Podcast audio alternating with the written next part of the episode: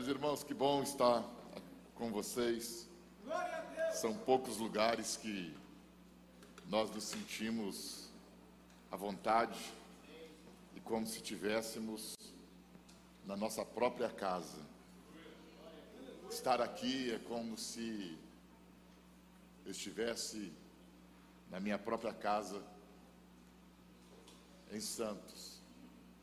E o que me anima, o que me encoraja, que me deixa muita vontade é de encontrar uma igreja que tem fome, que tem sede pelo propósito de Deus, que tem fome e tem sede pela vontade de Deus. Jesus disse: A minha comida, e comida você sabe que é o que satisfaz, a minha comida é fazer a vontade daquele que me enviou. Então é isso que nos sustenta né? é isso que nos nutre, é fazer a vontade daquele que nos enviou. Então, nós estamos felizes de estarmos aqui, nós não iríamos é, estar pela manhã com os irmãos, mas, em virtude de não termos concluído o tema de ontem, eu pedi licença ao missionário Moisés para nós concluirmos o assunto aqui nesta manhã. Poderíamos até ter concluído ontem à noite. Quem estava aqui conosco ontem? Levante a mão. Oh. Poderíamos até ter concluído ontem, mas talvez ficaria um pouco tarde e depois de mais de três horas, quatro horas, os irmãos não absorveriam, devido ao cansaço, aquilo que nós queríamos compartilhar com vocês. Então, agora de cabeça fresca, corpo descansado, coração tranquilo, eu quero compartilhar a última parte dessa ministração. Nós estamos falando de edificação, filhos genuínos que edificam a casa de Deus. A casa ela é edificada por filhos genuínos. E filhos genuínos, eles trazem com eles um espírito de liderança. E nós já compartilhamos com os irmãos é, quatro atitudes. Das quatro atitudes, nós já compartilhamos duas delas que nos levam a edificar uma igreja, nos levam a edificar uma célula. Todos nós nascemos com um espírito de liderança.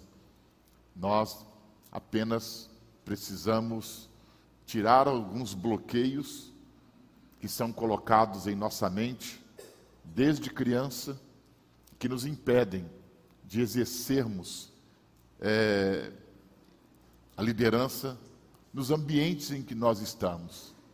Liderar significa influenciar. Então, nós precisamos ter em mente algo muito claro. Ou eu influencio, ou eu sou influenciado. Não tem neutralidade. Ou você influencia o ambiente em que você está, ou o ambiente em que você está te influencia. As pessoas com quem você convive te influenciam, ou você influencia as pessoas com quem você convive diariamente. Então, essa é uma realidade. Então, em todo ambiente você vai encontrar um líder. Você vai encontrar um líder dentro de casa, você vai encontrar um líder na sala de aula, você vai encontrar um líder no seu trabalho, você vai encontrar um líder no lazer. Numa partida de futebol, você vai encontrar um líder. Aonde você estiver, ali o espírito de liderança estará presente. Não é? Então, ou você lidera, ou você é liderado. Ou alguém, é, ou você influencia alguém, ou alguém te influencia. E nós já tratamos é, sobre os dois pontos desse poder de liderança primeiro deles foi o poder da, de uma visão. Você influencia pessoas com uma visão. Né?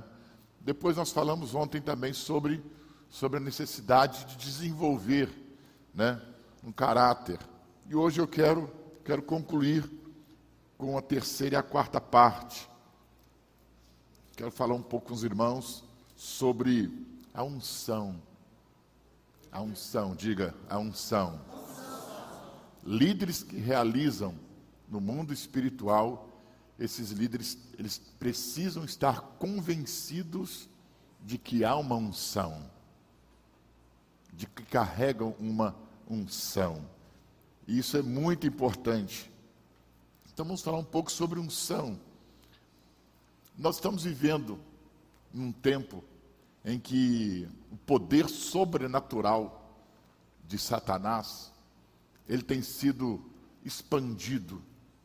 O poder sobrenatural de Satanás que operava até algum tempo atrás as escondidas, que operava no oculto, tanto que nós chamávamos de as obras ocultas de Satanás, porque os seus agentes, aqueles que são possuídos pelo seu poder, eles operavam na obscuridade.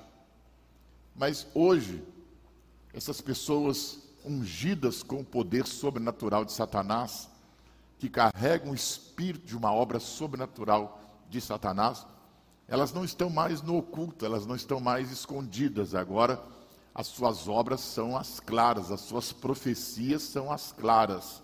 Né? Elas se revelaram quem elas são, elas se mostram publicamente e publicamente também elas então liberam as suas profecias, elas também é, promovem as suas obras sobrenaturais. Então, nós precisamos entender algo nesta manhã, que para que nós possamos é, frear as obras de Satanás e desfazer as obras de Satanás, nós precisamos entender que nós somos também ungidos do Senhor. Algo muito importante que nós precisamos entender: Satanás controla esse mundo. Satanás controla esse mundo. Escute isso. Satanás controla este mundo. Algumas pessoas ainda vivem na ilusão de que o controle desse mundo pertence a Deus. Não. O controle desse mundo pertence a Satanás. Jesus declara em João capítulo 14, versículo 30, que ele é o príncipe deste mundo, ele tem o governo deste mundo. Na tentação a Jesus, ele diz: Este mundo foi dado a mim. Então ele tem o controle do mundo físico mas Deus tem o controle do mundo espiritual. Satanás controla o mundo físico, mas Deus controla o mundo espiritual. Então, se uma vez Deus controla o mundo espiritual, então ele controla o mundo físico, onde Satanás exerce sua influência e exerce o seu poder sobre a vida dos homens. Quando estão me entendendo, digam amém. Então, suas obras têm se multiplicado.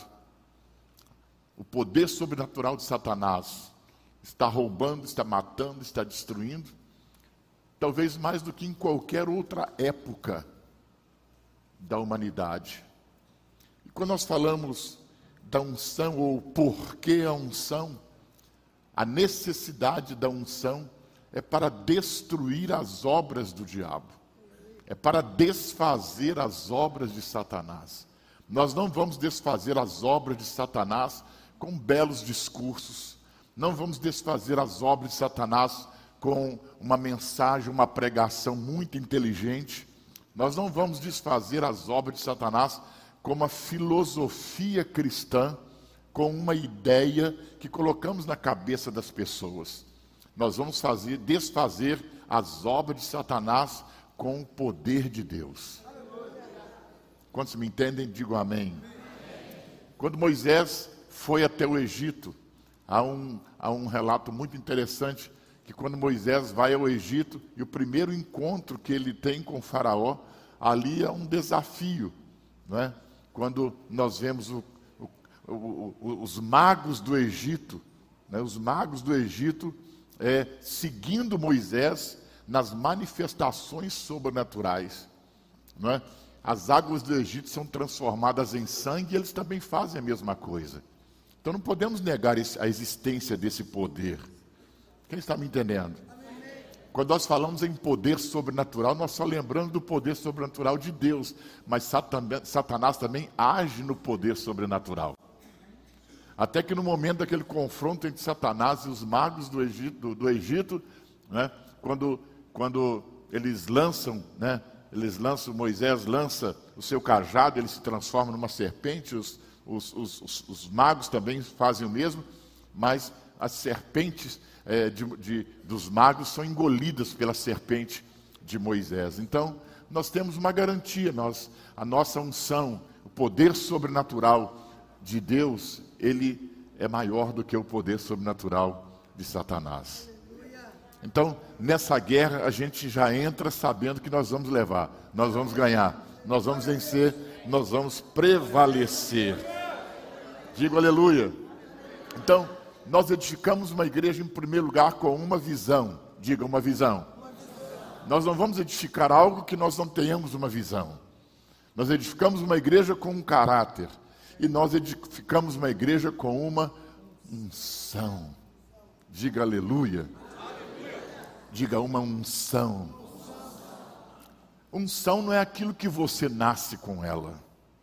Unção é aquilo que você recebe quando você se converte. Eu gosto muito daquele, daquele momento em que Jesus está ali à margem do Rio Jordão, quando ele é batizado por João Batista. E eu entendo que, que, que toda a trajetória da vida de Jesus é a mesma trajetória que nós seguimos. Nós nascemos uma, ele nasceu de uma mulher, nós também nascemos de uma mulher. Ele viveu uma vida comum durante 30 anos, nós também passamos uma parte da nossa vida como uma vida comum. Alguns durante 15, durante 30, durante 40, durante 50 anos, outros durante 10 anos, durante 12 anos. Mas nós seguimos, né, nós seguimos a mesma tendência. Então, Jesus nasceu de uma mulher, nós também nascemos. Jesus passou 30 anos né, morando com seus pais, vivendo naturalmente. Nós também passamos uma parte da nossa vida vivendo naturalmente. Mas aos 30 anos, quando Jesus é batizado na margem do Rio Jordão, vem sobre ele o Espírito Santo. Então ali Jesus é ungido. Então Jesus agora ele sai da dimensão natural e ele vai para a dimensão do sobrenatural. É o que aconteceu comigo, aconteceu com você quando nós nos convertemos. Nós saímos da dimensão natural e agora nós entramos na dimensão do sobrenatural porque nós fomos ungidos. Digam aleluia. Nós fomos ungidos. Quando a gente lê Atos capítulo 10, versículo 38, o testemunho que Pedro dá sobre Jesus na casa de Cornélio é muito claro. Ele diz assim: porque Deus ungiu a Jesus de Nazaré. Veja a expressão: porque Deus ungiu a Jesus de Nazaré com Espírito Santo e com virtude o qual andou fazendo bem e curando a todos os oprimidos do diabo, porque Deus era com ele. Então nós não encontramos até os 30 anos, nós não encontramos é, nenhum registro, nós não encontramos nenhuma menção, nós não encontramos nenhum testemunho de que um paralítico andou pela mão de Jesus. Nós não encontramos nenhum testemunho de que um cego abriu os olhos pelas mãos de Jesus. Nós não encontramos que nenhum demônio deixou o corpo de alguém é, com a voz de comando dada por Jesus. Mas nós encontramos, após os 30 anos, após o seu batismo, Após a sua unção, aí então nós encontramos as manifestações sobrenaturais. Antes não houve nenhuma delas. Então é isso que Pedro está dizendo. Depois que ele foi ungido com o Espírito Santo, ele começou a curar e a libertar todos os oprimidos do diabo. Então, se é essa sequência, e se Jesus é um modelo em tudo para nós, eu quero dizer para você que nós passamos por este mesmo processo. Eu passei por este mesmo processo, você também passou por este mesmo processo. Nós fomos ungidos. Do seu lado há um ungido, há uma ungida de Deus. Quantos podem crer nisso? Levante a sua mão e diga amém.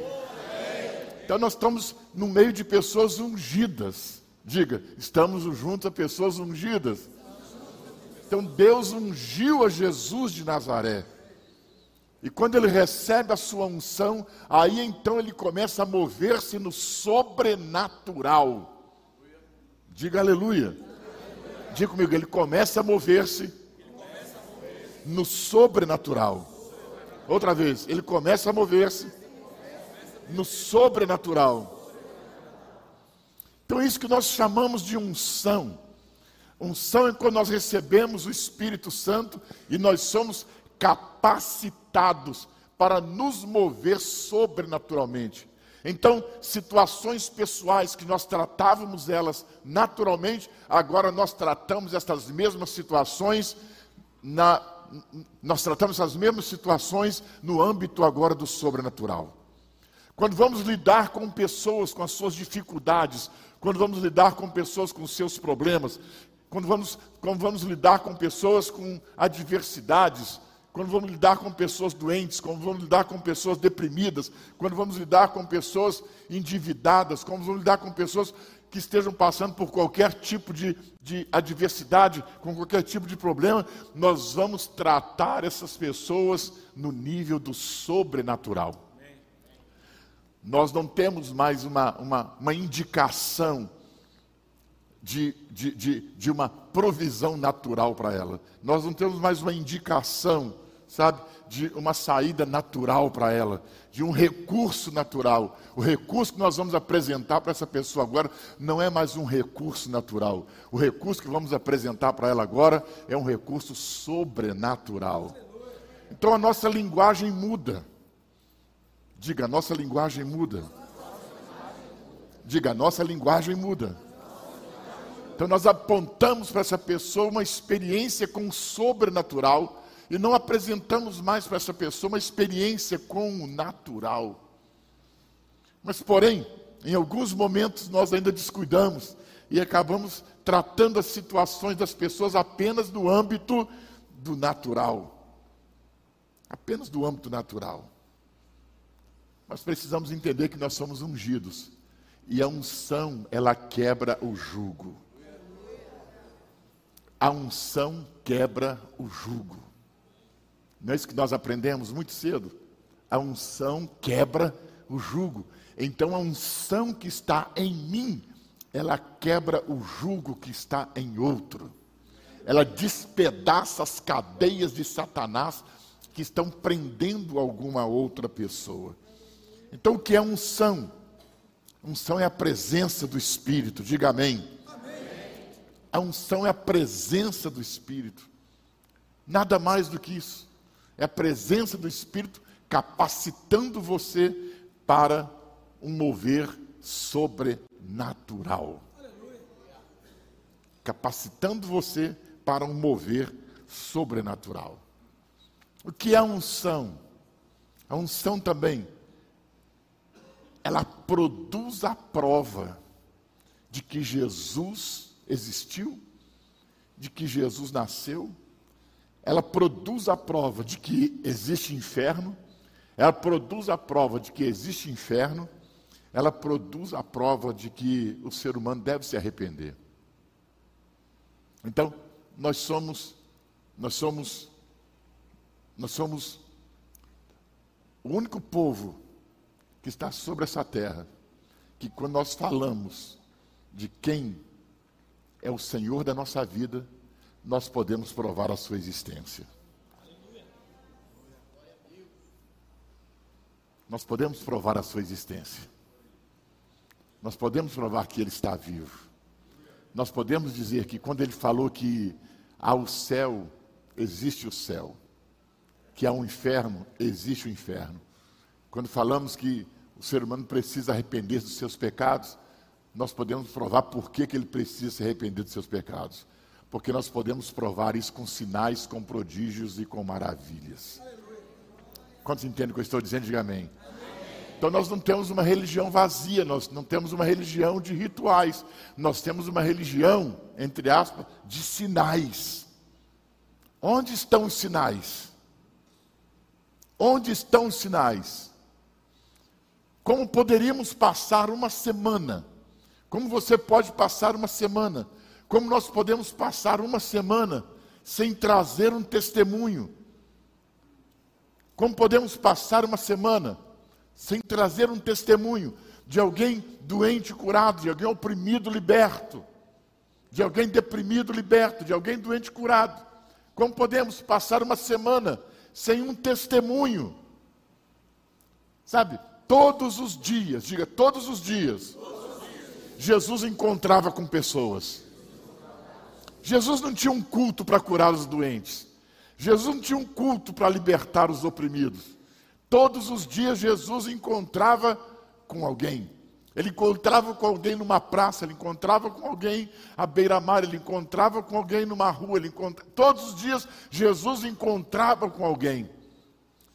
Todos os dias Jesus estava liberando esta unção que Pedro diz que Deus colocou sobre ele, levantando um paralítico, abrindo as vistas de um cego, libertando o oprimido, purificando o leproso. Isso acontecia todos os dias, naturalmente. Quando estão me compreendendo, digam amém. amém. Naturalmente. Naturalmente, tudo isso acontecia. Jesus não marcava eventos para que isso acontecesse, para que isso acontecesse, não. Ele encontrava com, pessoa, com as pessoas. Todos os dias nós estamos encontrando com pessoas. Mas a pergunta é: nós estamos interessados na vida dessa pessoa? Primeiro. Segundo, a nossa falta de interesse é porque nós não acreditamos que somos ungidos?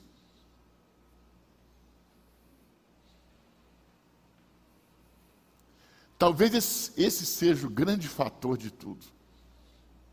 Nós cremos na unção que nós temos.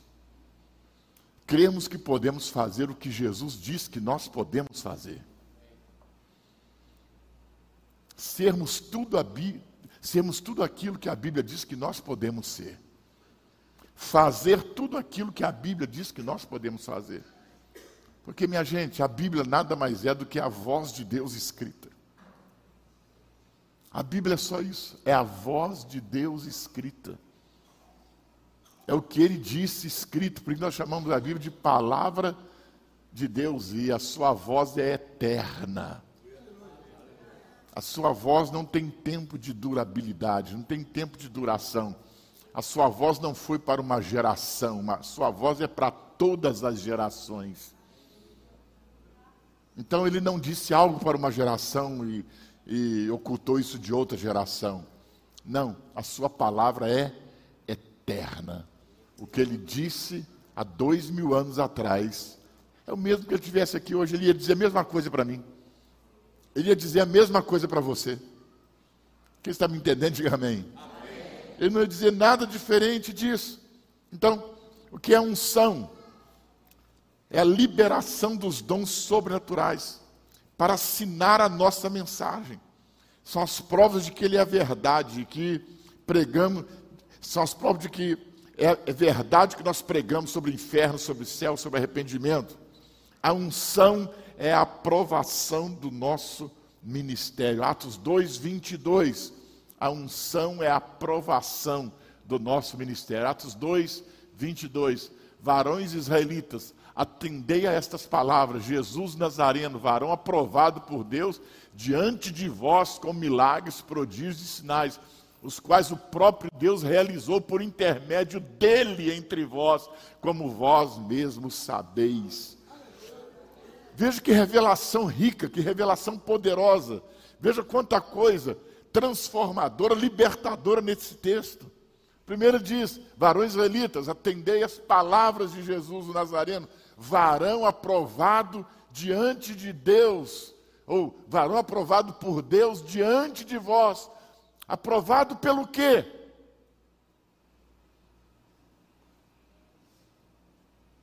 Ele foi aprovado pelo quê? Ele foi aprovado pela sua mensagem. Ele foi aprovado pelos seus milagres. Ele foi aprovado pelos seus milagres, ele foi aprovado pelos seus sinais, ele foi aprovado pelos seus prodígios. Então, uma liderança espiritual, uma liderança cristã, ela não é aprovada pelo nível da sua pregação, ela não é aprovada pela profundidade do seu ensino, ela é aprovada pela manifestação dos sinais.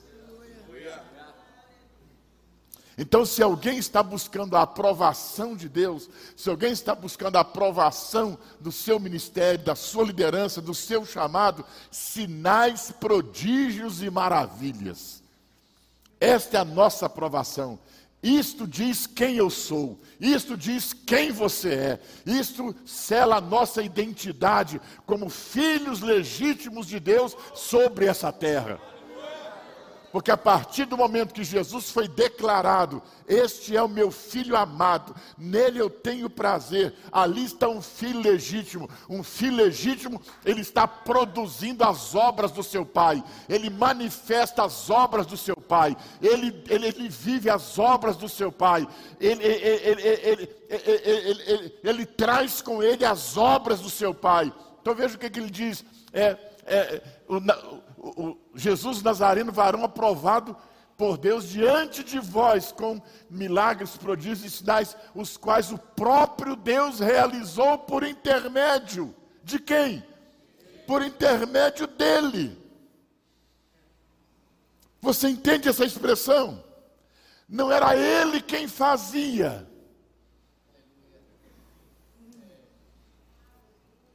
Era Deus por intermédio dele. Por isso Pedro diz: porque Deus ungiu a Jesus de Nazaré com Espírito Santo e poder, o qual andou fazendo bem, curando a todos os oprimidos do diabo, porque Deus era com ele. Então veja, Lucas está trazendo a realidade. Não era ele, era Deus através dele. Eu quero dizer para você nessa, nesta manhã, que quer dizer para você que, como filhos genuínos, é Deus através de nós.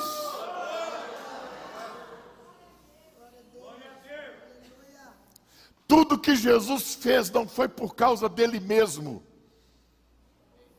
Tudo que ele fez não é porque ele quem ele era.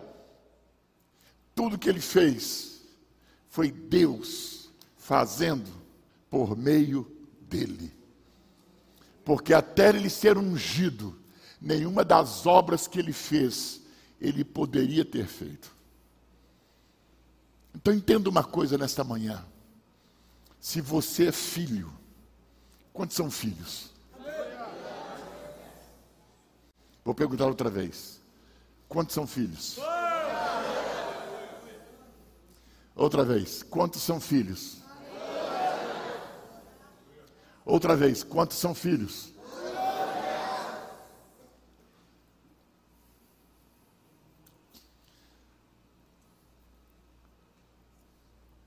Mas você é um filho que está ainda até hoje na condição de provisão?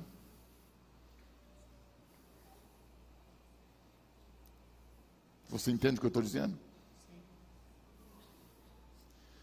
Você ainda está na condição e na mentalidade de filho apenas para ser cuidado por ele até hoje? Você declara a paternidade de Deus sobre a sua vida? Porque você precisa de provisão financeira para viver? Você declara a paternidade espiritual de Deus sobre a sua vida? Porque você precisa de proteção? Você declara a paternidade de Deus sobre a sua vida pelos interesses que você tem? Quando nós olhamos apenas para esse aspecto, quem, que não, ser, quem não quer ser filho de um pai rico? Então, quando nós normalmente fazendo esse tipo de pergunta: quantos são filhos de Deus? Todos levantam as mãos. Alguns dão até um brado. Mas digo para você uma coisa: uma grande parte dessas pessoas, elas estão pensando no que Deus pode dar para elas e no que Deus tem dado para elas, mas não no que Deus, filhos legítimos, manifestam as obras do Pai.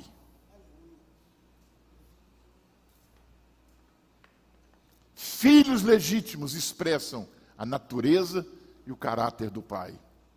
Filhos legítimos expressam as obras do pai. Eu estou aqui nessa conferência para dizer para você que há uma unção dentro de você.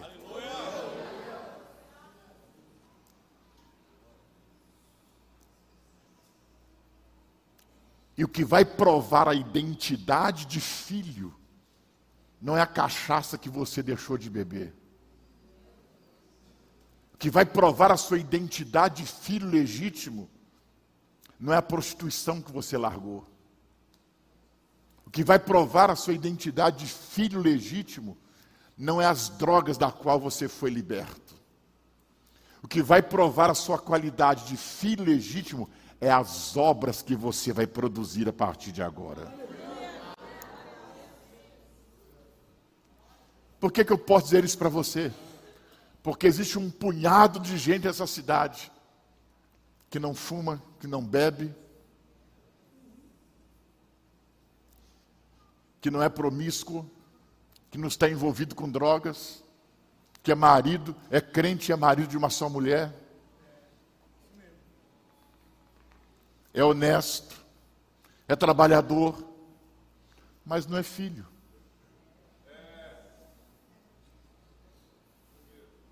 Então não vamos tomar a moralidade como padrão de filho.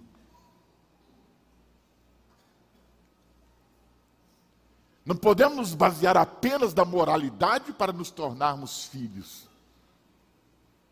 A Bíblia diz que Jesus, pelos sinais, prodígios e maravilhas, revelou a identidade de quem era o seu pai. Então não é porque você colocou uma Bíblia na mão deixou os barzinhos, deixou isso, deixou aquilo e veio para a igreja, isso não quer dizer muita coisa para o mundo. Porque há pessoas lá que vivem como você vive.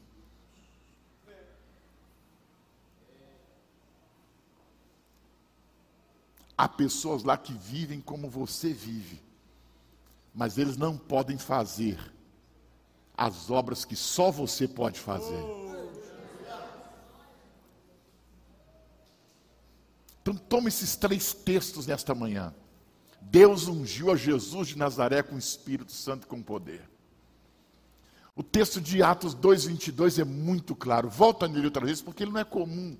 A gente está acostumado a ouvir isso. A gente está acostumado a ouvir isso.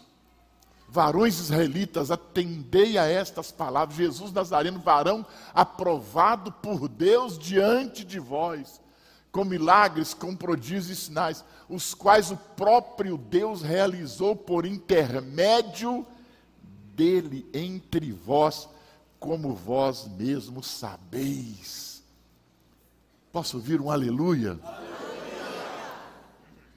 Então, quando Deus foi ungido, quando o Espírito, desculpe, quando Jesus foi ungido, quando o Espírito Santo veio sobre ele, quando ele está lá nas margens do Rio Jordão. Agora, Deus faria todas as obras que foram feitas por meio dele. Isso é lindo, gente. Diga, isso é lindo. Por que, que isso é lindo?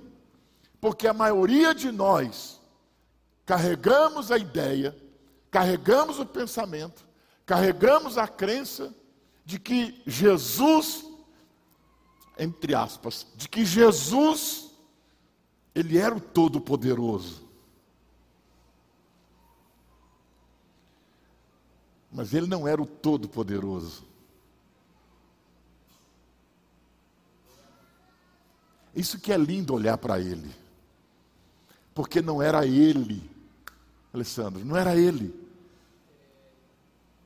Alguém pode pensar que é você, mas não é você. Alguém dizia que era ele, mas não era ele.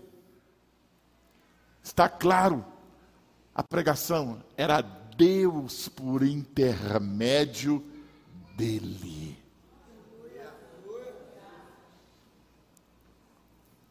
A Bíblia diz que nós somos co-herdeiros com Cristo. O que significa co-herdeiros? Significa que o que um tem, o outro tem da mesma forma. Parece que é Romanos que diz esse texto, né? Nós estamos herdeiros de Deus e co-herdeiros com Cristo. Então, o que, o que um tem, o outro também tem. O que um possui, o outro também possui. Então, o que Cristo possuiu, eu, como filho, também possuo. Você sabe qual é o problema? Isso que eu vou te falar, vou te escandalizar. Colocaram Jesus num pedestal muito alto.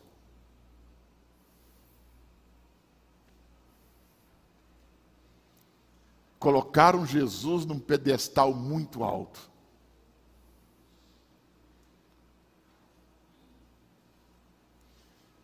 Um pedestal tão alto que nós não podemos ser como ele. Criar uma dificuldade teológica para nós não sermos como ele. Mas a Bíblia manda o tempo todo eu ser como ele eu andar como Ele, eu viver como Ele. Então, eu e você podemos alcançar o padrão do varão perfeito que é Cristo. Não é algo impossível de ser, não é algo impossível de você viver.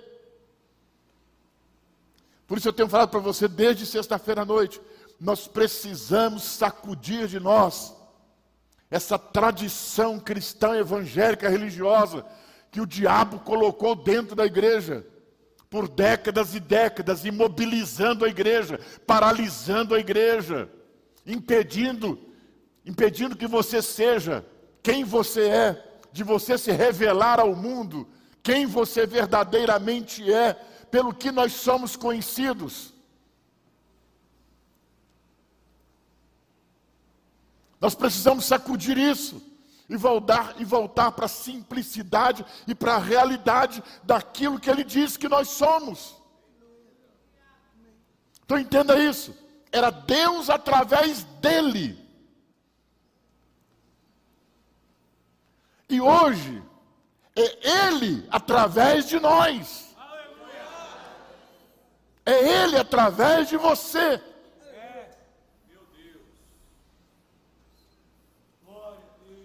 Quando a gente olha para a igreja primitiva e a igreja até o século terceiro, irmãos, a gente passa vergonha diante daqueles irmãos. Até Atos 29 a gente já fica humilhado envergonhado, Júnior. Depois vem a história da igreja, ou dos pais da igreja, o nome que vocês quiserem dar para isso. Mas até o ano 300 nós temos uma igreja poderosa, nós temos uma igreja que influencia a sociedade, nós temos uma igreja que toca o mundo, porque vou te falar uma coisa: para sobreviver a uma ditadura romana, ao império romano, para sobreviver aos tempos e às épocas, era uma igreja que precisava andar e viver no sobrenatural. Só por isso eles prevaleceram, só por isso eles venceram. Por quê? Porque cada crente, cada salvo, cada homem, cada mulher, cada rapaz, cada moço, eles cresciam já, eles, eles, eles entendiam e carregavam conhecer Deus através de nós. Deus está em nós. Paulo está dizendo em Efésios, pelo amor de Deus, decora Efésios 4, 6, 4, 6 Deus está sobre todos, Deus age através de todos, porque Ele está em todos, Ele estava em Cristo e Ele também está em você para agir e tocar esse mundo.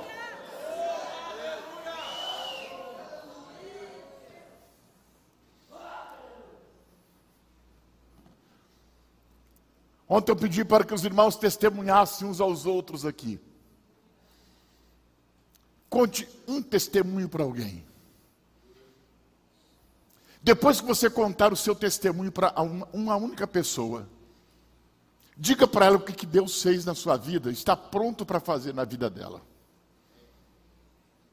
e depois ore por ela. E eu fiquei observando o mover de vocês.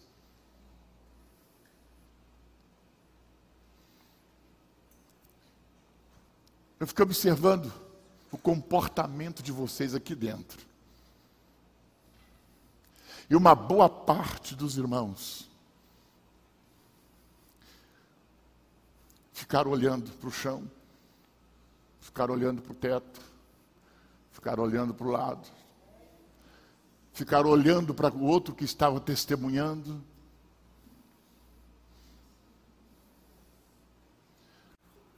Uma parte da igreja Moisés não se moveu.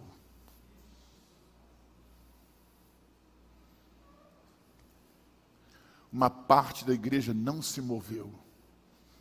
Eu vivi, essa, eu vivi essa experiência 15 dias atrás lá em Santos. Quando pedi para que os irmãos pudessem exercer o poder do seu testemunho e dizer para quem eles estavam testemunhando que o que Deus fez na vida deles estava pronto agora para fazer na vida de quem eles estavam testemunhando, e pedisse para orar por elas, também uma boa parte ficou olhando para o telhado, ficou olhando para o chão, ficou olhando o outro fazendo, mas não se moveram. Por que não se moveram? Por que não se movem? Aí eu pensei comigo lá em Santos.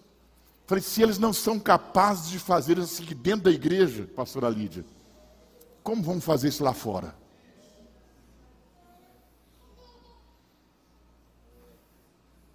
Pegou, Valdir? Se não podem fazer isso aqui dentro, que não tem um ambiente melhor do que esse para você fazer esse exercício de fé. Se você não pode fazer isso aqui dentro, se você não consegue fazer isso aqui dentro, como você vai fazer isso lá fora? Então, por isso que eu pra, disse para você aqui no primeiro dia: nós estamos vivendo um momento de crise de liderança espiritual, porque eu vou influenciar esse mundo, não é com a minha retórica, não é com a minha filosofia, não é com a minha sabedoria, não é o que eu entendo sobre Deus, eu vou influenciar esse mundo com um toque sobrenatural.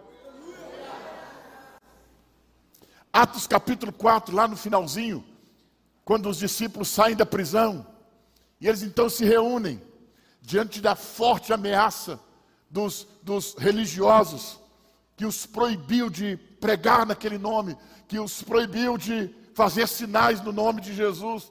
E então eles se reúnem em um ambiente e eles então oram. Acha esse texto para mim. Então eles oram naquele ambiente.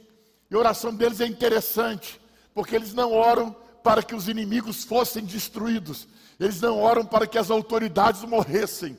Eles não oram para que as autoridades caíssem do poder e subisse um outro grupo que fosse a favor deles. A igreja do Brasil está tão medíocre, tão pobre, que ela está buscando um presidente da sua república, liberdade para pregar o evangelho. E nós não precisamos disso.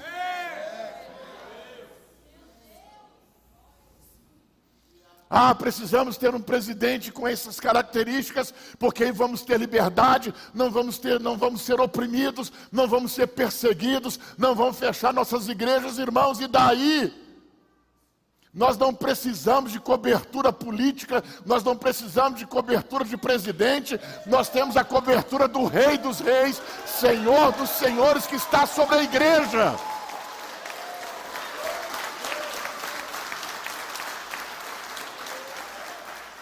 Vamos parar com essa babaquice. Levante a mão e diga: vamos parar com essa babaquice.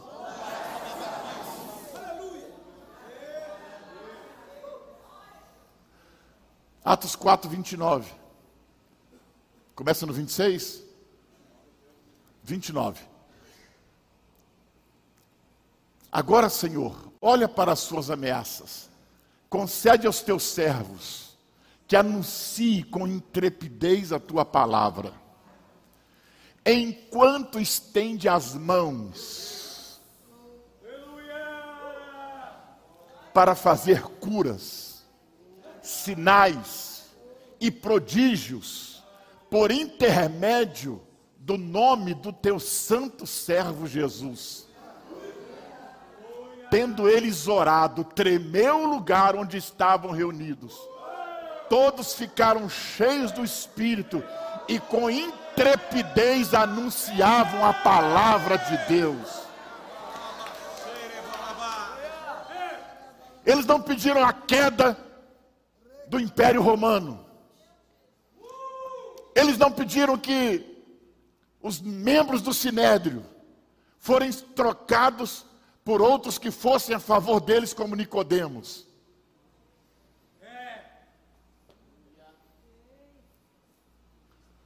Não foi essa a oração deles. Não foi esse o pedido deles.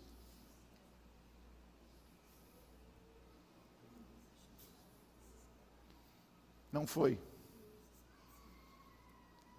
Eles pediram uma única coisa, que é o que você tem que pedir aqui nessa manhã.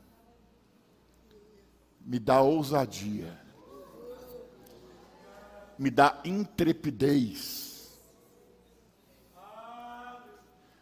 Eles pediram ousadia e intrepidez, porque simplesmente eles foram amedrontados. Se vocês continuarem com isso, vocês voltam para a prisão. Eles foram ameaçados, intimidados.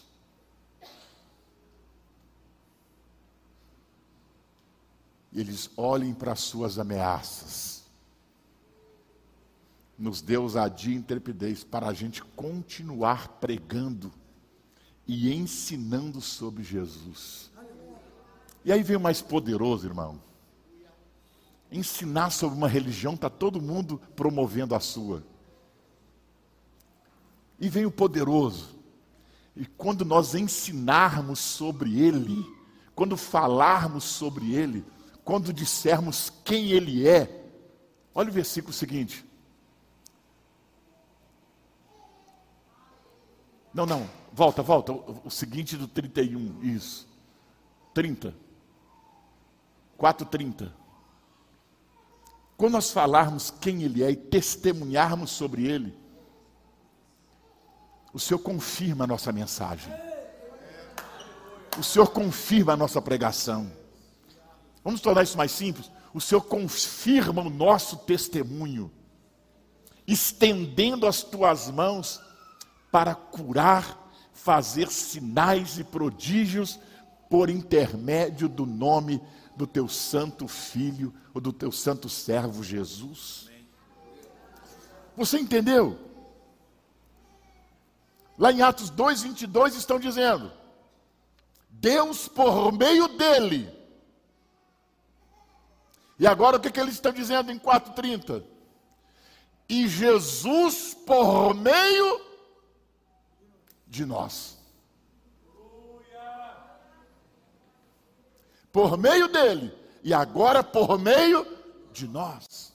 Então, quando testemunhamos para alguém, nós não deixamos alguém maravilhado com quem Jesus é. Quando nós testemunhamos para alguém, ele vai estender a mão, para que quando você estender a mão, você colocar a mão sobre alguém, você dar uma voz de comando, aquele mal que está com aquela pessoa, ele vai se manifestar por meio da sua voz, por meio do toque da sua mão, e vai promover, vai realizar um sinal para confirmar o que você está falando. Então a unção, a unção, ela é a assinatura da minha mensagem. Escreva isso. A unção é a assinatura da minha mensagem.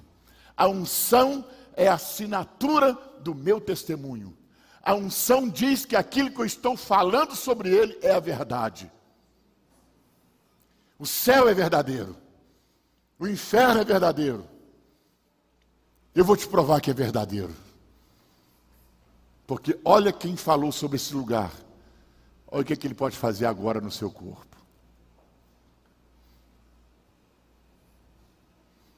Isso é verdade. Quantos estão comigo, digam amém. amém. A unção Decore Efésios 4, 6. A unção é Deus agindo através de você,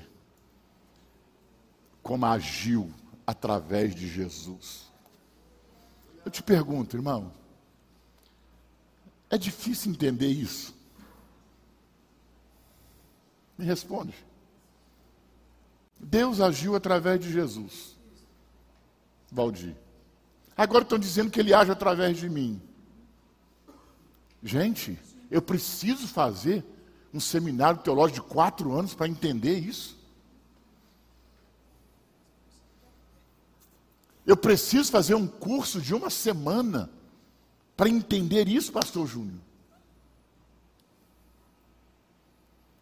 Eu posso buscar conhecimentos em outras áreas, em outros aspectos, mas quanto às obras de Deus eu não preciso. Porque tudo já está muito claro. Filhos genuínos reproduzem as obras do seu pai, porque o caráter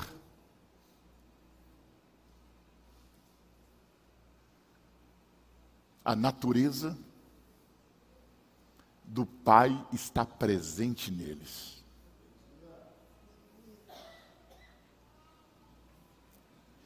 Filhos bem formados,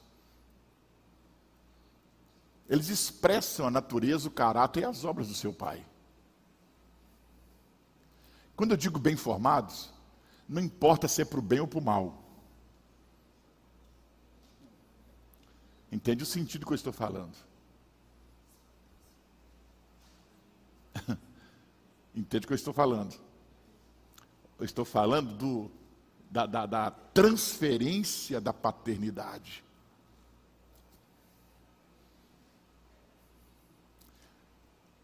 Quando o pai é um mau caráter e as suas obras são perversas, e o seu filho imita as obras do pai,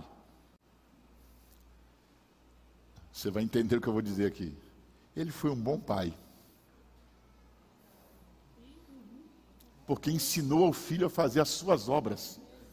Ele foi perfeito. Ele não deixou o bem interferir na malignidade, na perversidade que ele, que ele instruiu seu filho.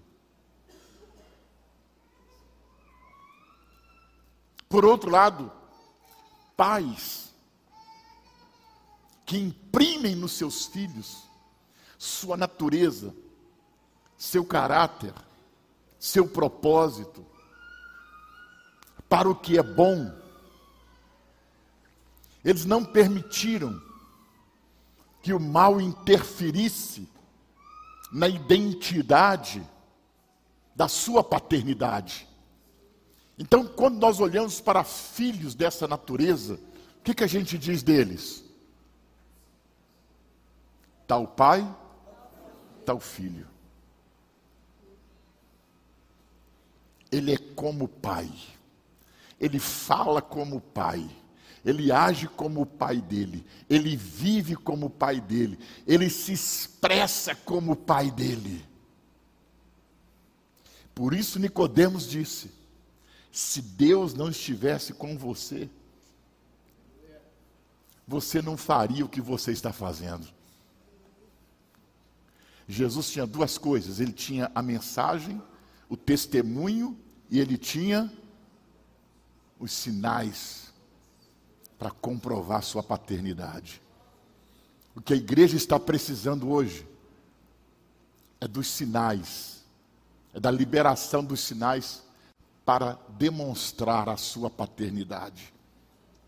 O testemunho você tem, a mensagem você tem, e o que vai assinar essa paternidade? Aleluia. Glória a Deus. Quem está comigo aqui? Aleluia. Amém ou não amém? amém? Deixa eu dar para você uma ideia do processo da unção. Diga o processo da unção. O processo da unção. Preste atenção nisso. Vamos lá.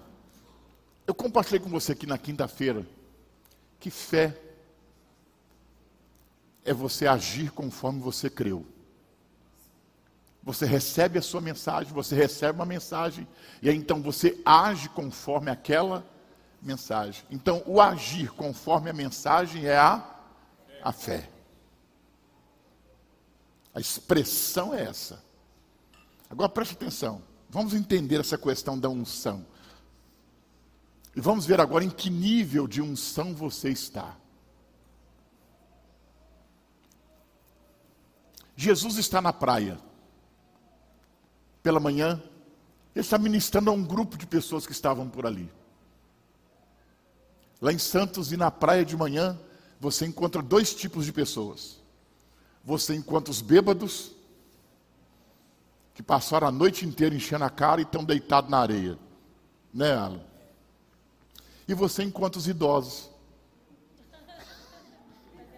Os velhinhos vai tudo de manhã cedo fazer sua caminhada. Eu não sei qual desses dois tipos de gente tinha na praia da Galileia. Se eram os bêbados caídos ou se eram os velhinhos fazendo caminhada. Mas tinha também os, os pescadores chegando do seu trabalho. E entre os pescadores chegando de uma noite de trabalho, estava Pedro limpando a sua rede, deprimido, aborrecido, angustiado, porque havia trabalhado a noite toda e não havia apanhado nada.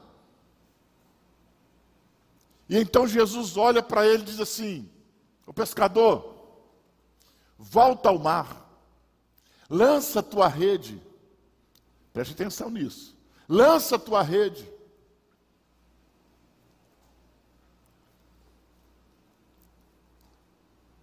E qual foi a resposta de Pedro para ele?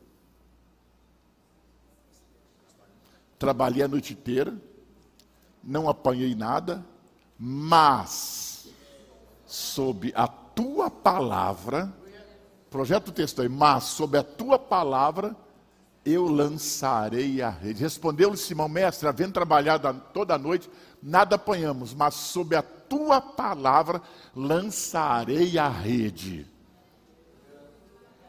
Nós temos uma mensagem. A fé vem pelo. Quando estão me compreendendo, digam amém. amém. A fé vem pelo então nós temos uma mensagem. E uma mensagem, ela pode ser praticada ou ela pode ser rejeitada. Mas Pedro diz: tudo bem, por causa dessa tua palavra, eu vou lançar a rede outra vez ao mar. E então Pedro entra no seu barco, volta para o mar, lança sua rede, e as redes vêm cheias, quase se arrebentando de peixes. Esse é o primeiro nível que nós temos de experiência com a unção. Não a unção que está em nós, mas a unção que está em alguém.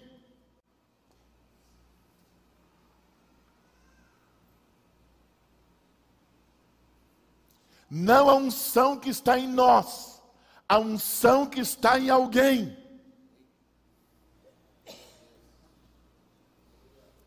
A unção não estava em Pedro, a unção estava em Cristo.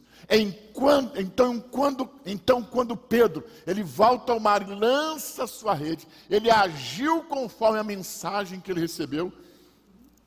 A fé libera a unção. A fé libera a unção que estava em Cristo.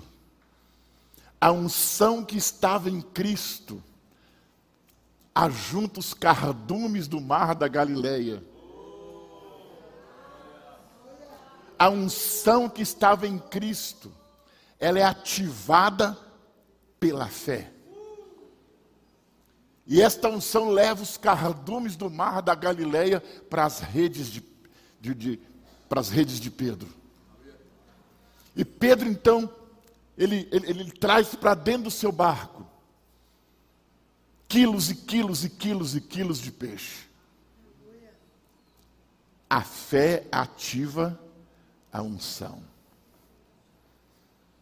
Quantos entenderam isso?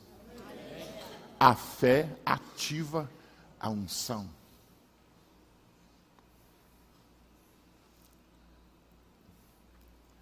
Ponto número um. Há muita gente ainda com a unção, acreditando na unção do outro.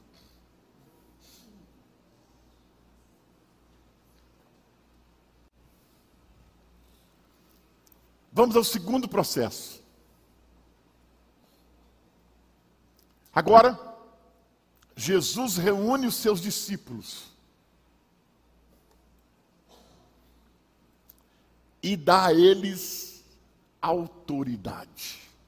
Jesus reúne seus discípulos e dá a eles a unção. Vocês podem fazer isso, vocês podem fazer aquilo, vocês podem fazer aquilo outro, vocês podem limpar leprosos, vocês podem ressuscitar mortos, vocês podem, é, vocês podem libertar os endemoniados, vocês podem curar cegos. Ele deu a eles a unção. Diga, a unção. Diga outra vez. Deu a eles a unção. Veja o processo. A unção estava em Jesus, ativada pela fé. Agora a unção também está com eles. Mas esta unção, a ativação dela é por meio da fé. Aí a gente chega em Atos capítulo 3, versículo 3. Quando, quando, quando Pedro e João estão subindo a porta do templo. Eles estão indo ao pátio do templo para orar.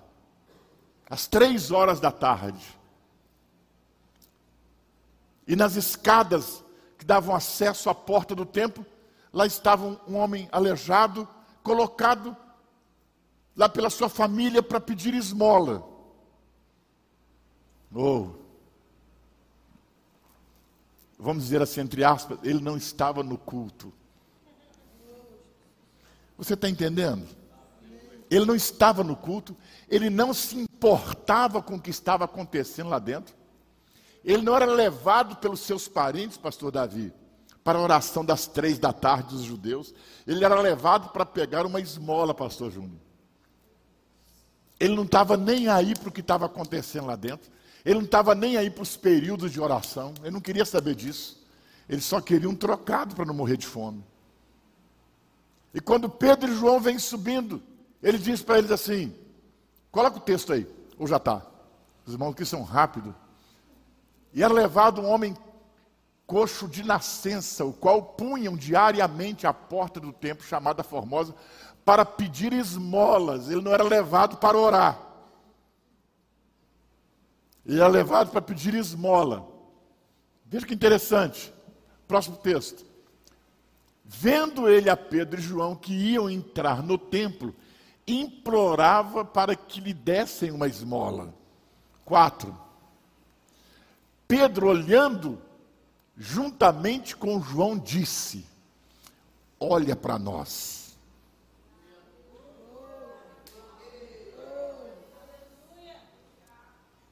Olha para nós.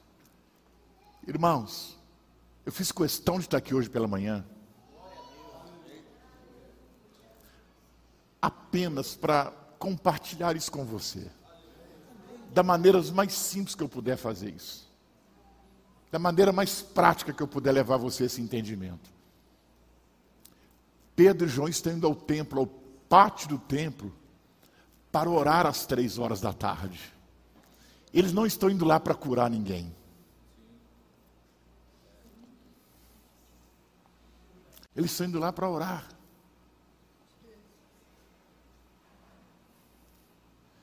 E o que, que eles encontram pelo caminho? Alguém com uma necessidade. Eu disse para você que esse é o meu esforço de levar os salvos a entender isso. Esse deve ser o esforço de cada pastor desta casa levar os seus discipuladores a ter esse entendimento. Esse deve ser o esforço de cada líder de célula desta casa. Levar os membros da célula a ter esse entendimento. Esse é o encargo que nós temos como líderes. De levar os irmãos que vão chegando e vão se convertendo a Jesus já crescerem com esse entendimento. Pedro não foi ao templo para curar ninguém, ele foi ao templo para orar. Ele foi ao templo para um exercício espiritual pessoal. É como você quando vai ao supermercado fazer compra. Você não está lá pensando na necessidade de ninguém. É como você quando vai à padaria, vai ao açougue. É quando você sai de casa e vai para o trabalho ou volta do trabalho para casa. Você está indo para uma atividade pessoal. Você está buscando algo do seu interesse. Mas ele encontra pelo caminho alguém que lhe pede uma esmola. E você encontra esse tipo de gente na fila do açougue, você encontra esse tipo de gente da parada de ônibus, você encontra esse tipo de gente onde você trabalha, você encontra esse tipo de gente em qualquer ambiente que você estiver.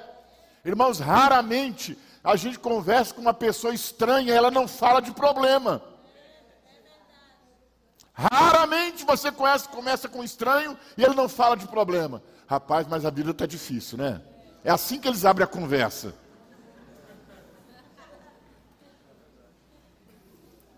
E você precisa concordar com ele que está difícil mesmo. A vida não está fácil.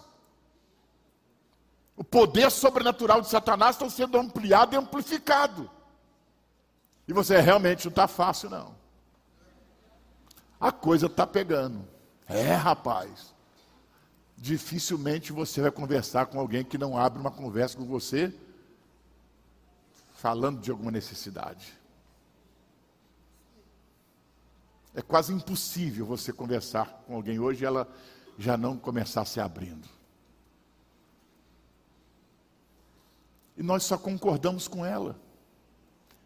Só damos a esmola que ela pede. Quando você concorda com ela, você está dando a esmola que ela está pedindo. Ela só quer ouvir mais alguém ou de mais alguém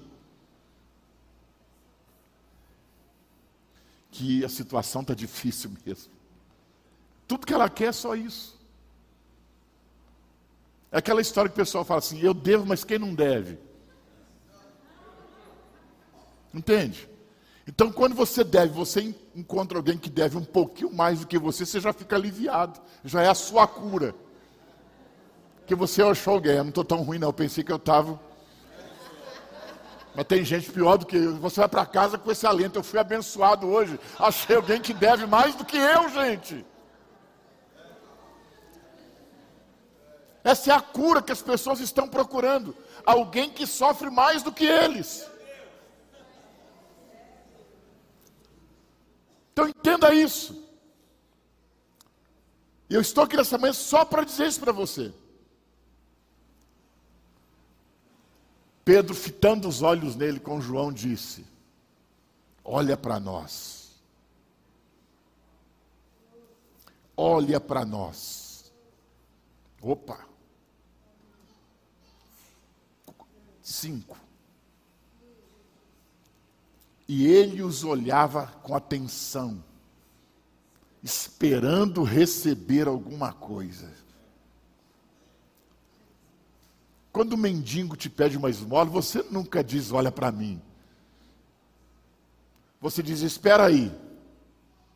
Esse dia mesmo que em Valadares paramos ali no semáforo, viu o mendigo e pediu a Moisés um, um trocado.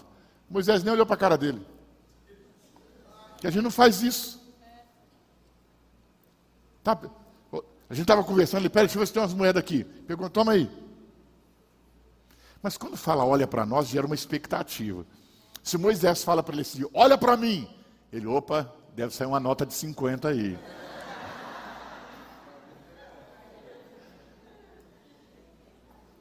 Porque você chamou a atenção dele. Quem está me entendendo, diga amém. amém. Pedro chamou a atenção dele, olha para nós. E eles olhavam atentamente, esperando receber alguma coisa. Versículo 6.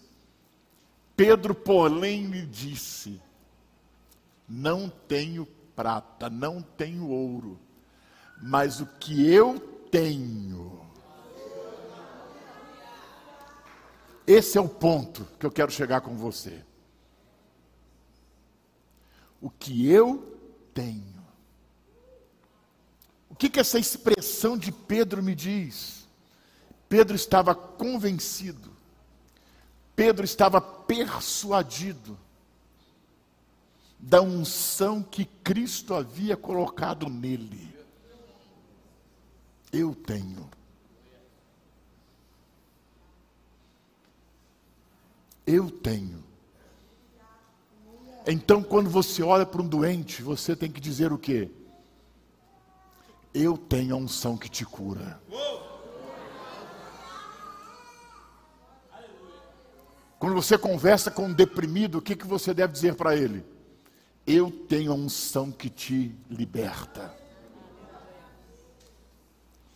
Quando você encontra com alguém todo atrapalhado, o que você vai dizer para ele? Eu tenho uma unção que vai endireitar a sua vida.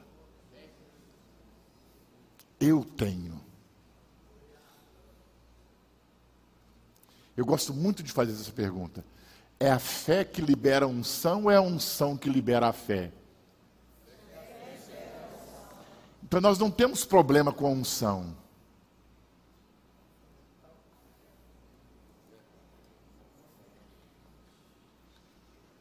Você não precisa passar mais 365 dias no monte para aumentar a unção.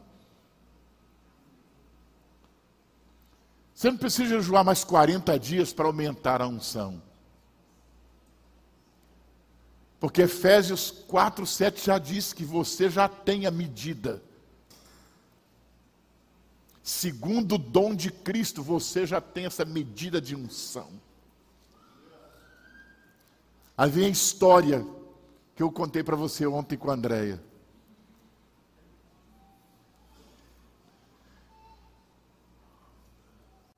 O jejum e a oração não é para aumentar a unção. Jejum e oração, Valdir, é para quê? Para aumentar a fé.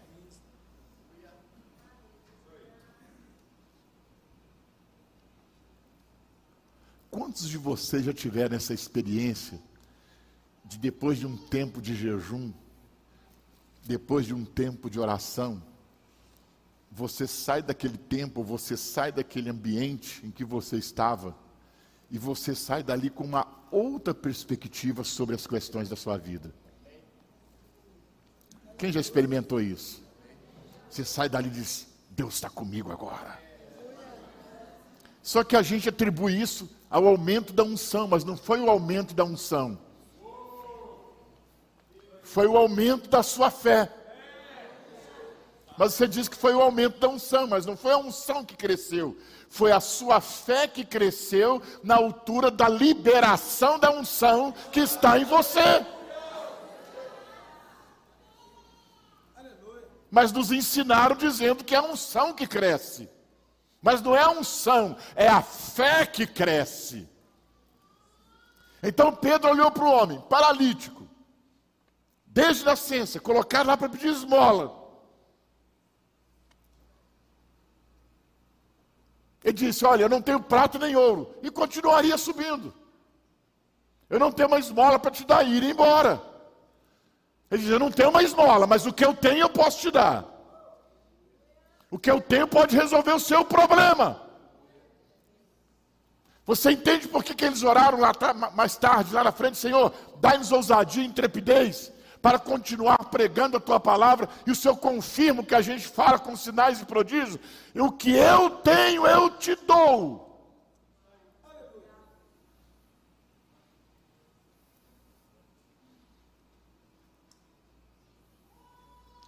O que eu tenho, eu te dou.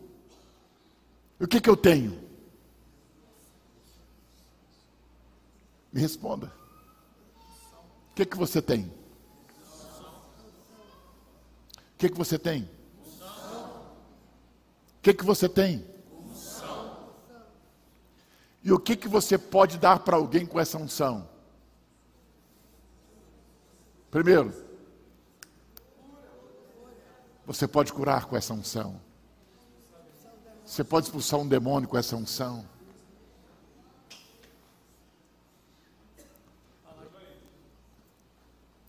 Você pode liberar uma palavra profética, dizendo qual é o futuro dessa pessoa com essa unção. Eu não tenho prata e nem ouro, mas o que eu tenho, eu te dou. O que é que eu tenho? Eu tenho a unção. Diga aleluia. Eu tenho a unção. Levanta as mãos e diga: Eu tenho a unção. Eu cresci, cresci não, peguei uma fase de televisão, né? Do He-Man, né? Pelos poderes de Grayskull. Pá! Eu tenho a unção! Levanta e anda! Eu tenho a unção, demônio, deixa esse corpo. Eu tenho a unção, pelo nome de Cristo, levanta e anda. Oh!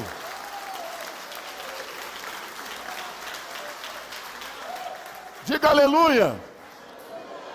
Então Pedro lhe disse: Não possuo prata nem ouro, mas o que eu tenho, isto eu te dou, em nome de Jesus Cristo Nazareno. Anda! A fé não é para o futuro. A fé é o presente. Todos nós que estávamos na convenção nacional, nós vimos um grande milagre. Nós vimos uma mulher paralítica, deixando uma cadeira de roda, com testemunho de parente, de vizinho, de amigo, de todo mundo. Mas Moisés, o que, que me impressionou nesse milagre? Eu acompanhei ela desde a hora que trouxeram ela à frente na cadeira. Nós estávamos ali no corredor, alguém veio trazendo ela, parou ela ali. Veio um pastor, orou, orou, orou, colocou ela em pé, ela caiu.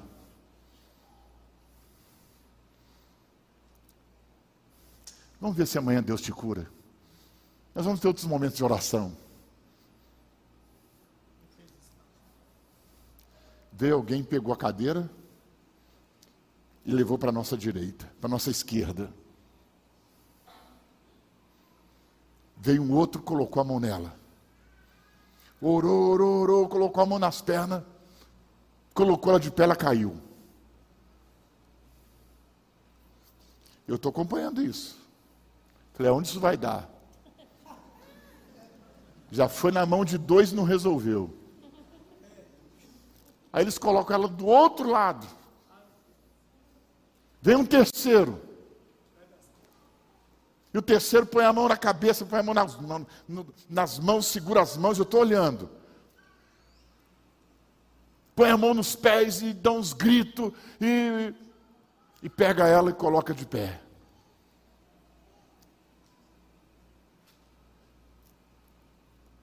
A reunião já tinha terminado. Moisés já ia dar os avisos. E, e quando ele levanta ela, eu estou olhando. Quando ele levanta ela e ela para em pé, eu falei: opa, já parou em pé, não caiu igual das outras duas vezes. E ele solta ela, dá dois passos para trás e faz assim. E veio chamando ela. Foi quando o pastor Israel gritou de cima: Moisés, olha lá, está andando, está andando, está andando.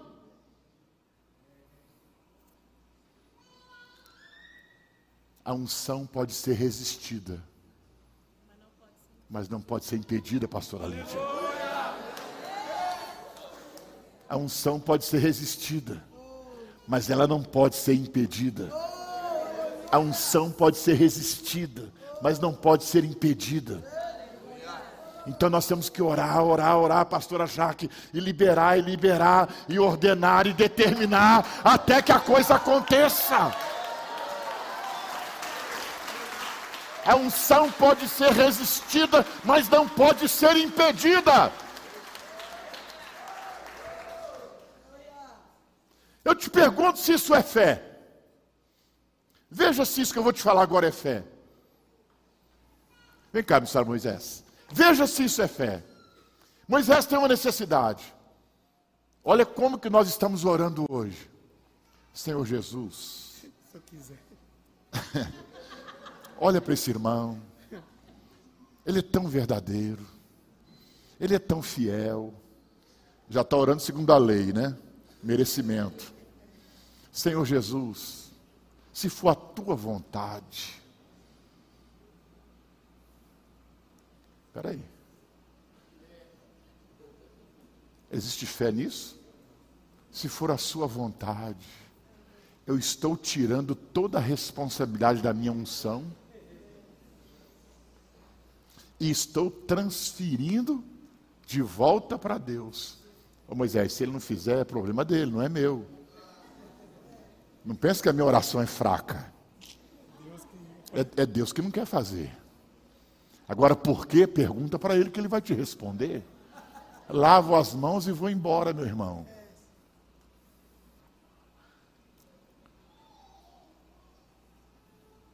Eu te pergunto, isso é fé? Isso não é fé. Segundo tipo de oração que nós fazemos.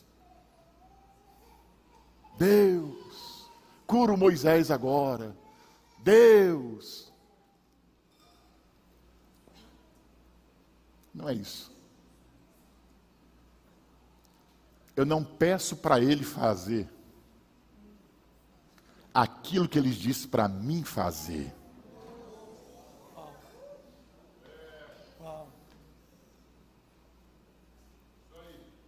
Eu não peço para ele fazer o que ele já me autorizou a fazer. Eu não vou pedir a Deus para Moisés ser curado.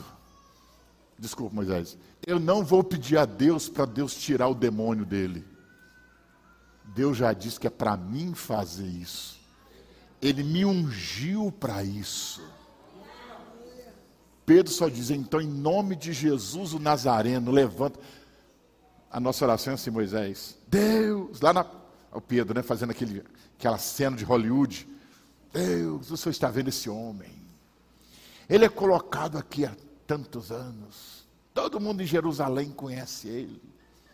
Então agora, Deus, levanta ele. Cura ele. Exalta o teu nome através do testemunho dele. Deus não está nem aí para isso, irmão.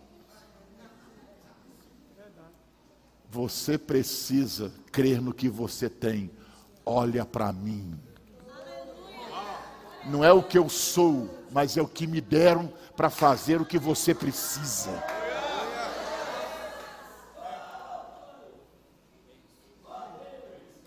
Então, esse é o terceiro estágio da fé, Moisés. A fé que libera a unção de alguém para mim. A fé eu estou persuadido do que eu tenho, que disseram que eu tenho. E agora a fé para liberar aquilo que disseram que eu tenho. Você entendeu o processo pelo que Pedro passou? O processo pelo qual ele passou, todos passaram e todos ainda passam pelo mesmo processo. A primeira experiência que eu tive com Cristo, a primeira experiência que você teve, sobrenaturalmente de Cristo foi através da unção que estava em alguém. Vocês olharam para mim meio desconfiados. Foi a unção que estava em alguém. Foi a unção que estava em alguém. Quando alguém orou por mim, eu tive a fé. Mas eu não tinha unção a unção estava com ele. Mas quando ele liberou uma palavra sobre a minha vida, quando ele contou a sua história, quando ele compartilhou o seu testemunho, eu criei que aquilo que Deus fez com ele está pronto para fazer comigo. Então, quando ele ora para mim, a unção, a unção, a unção, a unção se transfere daqui e quebra o jugo que está sobre mim e me liberta. A primeira experiência que nós temos com o sobrenatural é através da unção, é através de um ungido. Mas quando eu creio e sou batizado, Eu tenho que falar outra vez de, de Marcos 16, 15. Quando eu creio e sou batizado, agora esta unção está em quem? Agora esta unção está em mim, porque diz aquele que crê e for batizado em meu nome, expulsarão os demônios, curarão os enfermos como vocês. Agora já estou na outra parte do processo. Não é a unção dele para mim, agora é a minha unção, a unção que eu recebi para outro. Aleluia.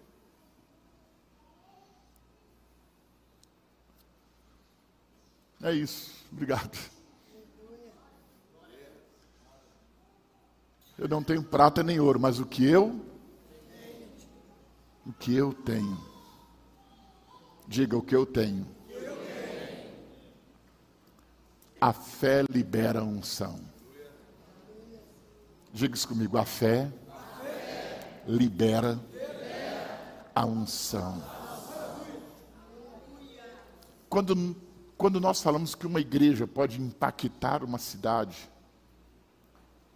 nós estamos falando, não estamos falando que um pastor vai impactar uma cidade. Eu entendo que o último grande avivamento que vem sobre a terra não é o avivamento de um pastor, não é o avivamento de um líder, é o avivamento do corpo. É o avivamento dos membros do corpo. É o avivamento pessoal de cada um. É a disposição de crer de cada um. para entender que você é ungido. Você querendo ou não, a unção está aí. A unção está em você. O Espírito está em você. Agora, nós necessitamos de apenas uma coisa, nós necessitamos apenas da, da fé. A fé libera a unção. Então, irmão, a nossa oração aqui nessa manhã, para me concluir a minha parte com vocês, é para que esse espírito de timidez ele seja quebrado. E a unção que está retida em você, que já poderia ter evitado a morte de alguma pessoa a unção que está em você já poderia evitar que um casamento fosse destruído. A unção que está em você já poderia ter evitado que alguém hoje estivesse preso. A unção que está em você já poderia ter evitado que alguém se suicidasse. A unção que está em você hoje já poderia ter curado alguém que estava com diagnóstico para a morte. A unção que está em você hoje eu poderia ter libertado, curado, transformado e salvado. Tanta gente que hoje se perderam, não estão vivas mais, e como aquele paralítico estava na porta do templo, você sempre as encontrava com ela. Escute isso. Eu termino com dois testemunhos de membros lá da minha igreja.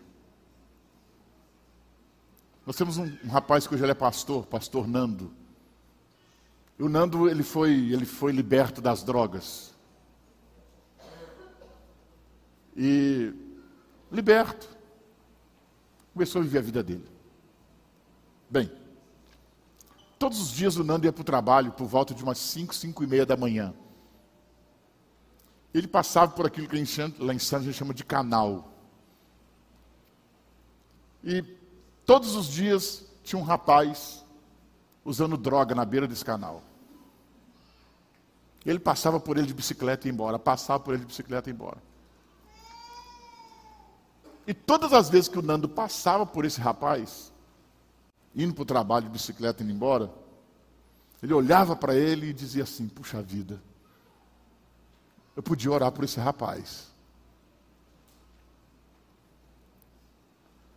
Mas ele não parava, ele não descia da bicicleta, ele continuava o percurso em busca do seu interesse. E numa certa manhã, quando ele vem para o trabalho, ele percebe uma multidão na rua, onde o rapaz ficava usando droga. Ele pensou, um carro deve ter caído nesse canal. Que costuma muito acontecer isso lá em Santos. Hora ou outra, tem alguém mergulhando dentro do canal pensando que, que carro é barco. Não é? E amanhece lá dentro do canal um carro embicado. E o Nando pensou, caiu um carro dentro do canal essa noite. Ele para a bicicleta, porque para ver coisa ruim todo mundo para. Ele para a bicicleta, sabe, vai chegando à beirada, o que aconteceu? Aconteceu, falou, o cara está lá dentro, o cara está lá dentro. E quando ele olha de dentro, de cima e olha lá embaixo, dentro do canal, está o rapaz morto. O cara morreu. Eu não sei se ele suicidou, se ele ficou muito louco e, e pulou. Mas ele estava morto. Naquele dia, a vida do Nando foi mudada. Davi. Naquele dia ele se transformou numa testemunha. Porque ele disse: Eu podia ter evitado isso. Eu podia ter evitado a morte desse rapaz. Temos um outro irmão na igreja, o irmão Nelson, um gauchão. Ele tinha uma oficina. E todos os dias ele descia da casa dele e antes de ir para o trabalho, tinha um, um, bar do lado e ele parava ali para tomar café. Aquela coisa que todo mundo faz de manhã, não é? E ele cansou de ouvir o dono do bar, reclamando da sua situação. O irmão Nelson dizia: Eu vou falar com ele, eu vou, eu vou testemunhar para ele o que Deus fez na minha vida. Eu vou, eu vou, eu vou, eu vou, eu vou, eu vou. Eu vou, eu vou, e ele foi. O dia que ele foi para fazer isso, uma outra multidão cercando o bar. Lá dentro, uma poça de sangue. Naquela noite, o proprietário não foi para casa, deu um tiro na cabeça e morreu lá dentro. Olha para nós. Eu não tenho prata nem ouro. Mas o que eu tenho, eu te dou. Eu usei uma expressão aqui ontem, anteontem. Comunhão com Cristo. Comunhão é quando você se interessa por aquilo que o outro interessa. Então eu tenho comunhão com Ele. E comunhão com Cristo significa você se interessar por aquilo que Ele interessa. E Jesus interessa-se apenas por uma única coisa.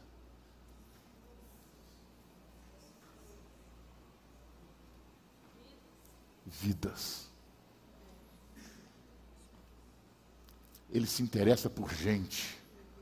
Ele passou o tempo todo com gente. Ele ia atrás de gente, ele procurava gente. Esse era o interesse dele, gente. Porque Deus ungiu a Jesus de Nazaré com o Espírito Santo e com poder o qual andou fazendo bem, curando a todos os oprimidos do diabo, porque Deus era com ele. Quando ele volta do jejum no deserto de 40 dias, ele entra na sinagoga, Lucas capítulo 4, ele abre o livro do profeta Isaías, o que, que ele lê lá? Para quê? Joga o texto aí. Lucas 4, alguma coisa. Vamos lá. 4,17. 4,17. Então lhe deram, então lhe deram o livro. Então lhe deram o livro do profeta Isaías. E abrindo o livro, achou o lugar onde estava escrito: O Espírito do Senhor está sobre mim, pelo que me ungiu para evangelizar os pobres. Enviou-me para proclamar libertação aos cativos e restauração da vista aos cegos, para pôr em liberdade os oprimidos. 19. E apregoar a graça de Deus. Eu fui ungido. Oh! Eu fui ungido. Ele colocou sobre mim o seu espírito para operar através de mim. Não era Jesus operando através dele mesmo.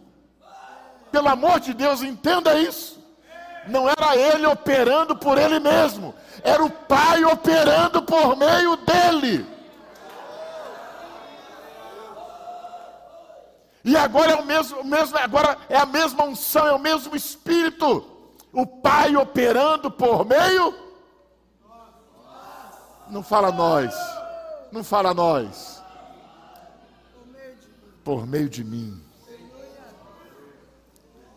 Diga aleluia.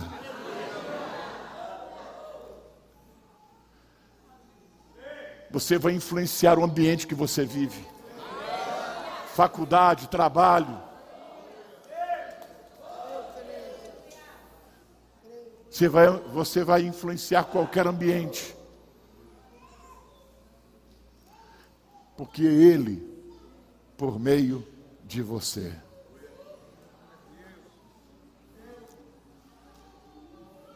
A maior sacada do diabo em cima da igreja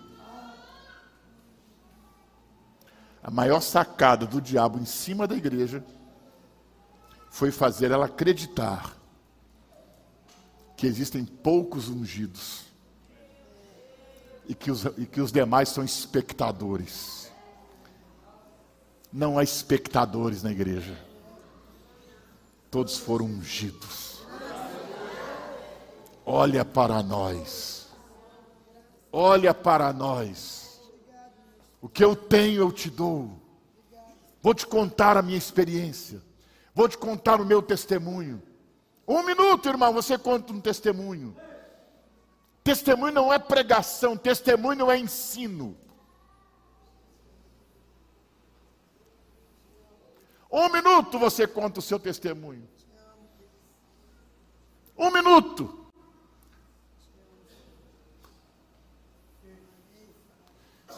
Em um minuto você pode dizer para alguém: Olha, eu vivei três anos da minha vida e passei esses três anos pensando em morrer. Nesses três anos eu tentei me matar duas vezes. Eu sei o que é uma depressão, mas Jesus me libertou. E o que ele fez por mim, agora ele está pronto para fazer por você. Eu posso orar por você agora?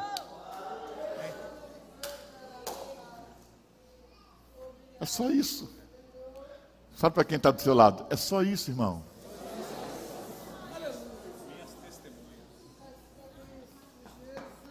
Nós edificamos uma igreja com uma visão. Eu preciso saber o que, que eu estou edificando e como eu estou edificando.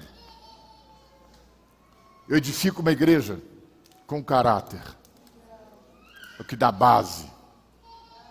Eu edifico uma igreja com a unção a manifestação sobrenatural. Eu edifico a igreja com a fé, a liberação da unção. Presta atenção. Por que, que eu deixei a fé por último e não vou falar tanto sobre ela? Porque quando eu recebo uma visão, eu necessito de fé. Eu posso compreender, posso entender uma visão, Moisés. Mas o que vai transformar essa visão em realidade é a fé.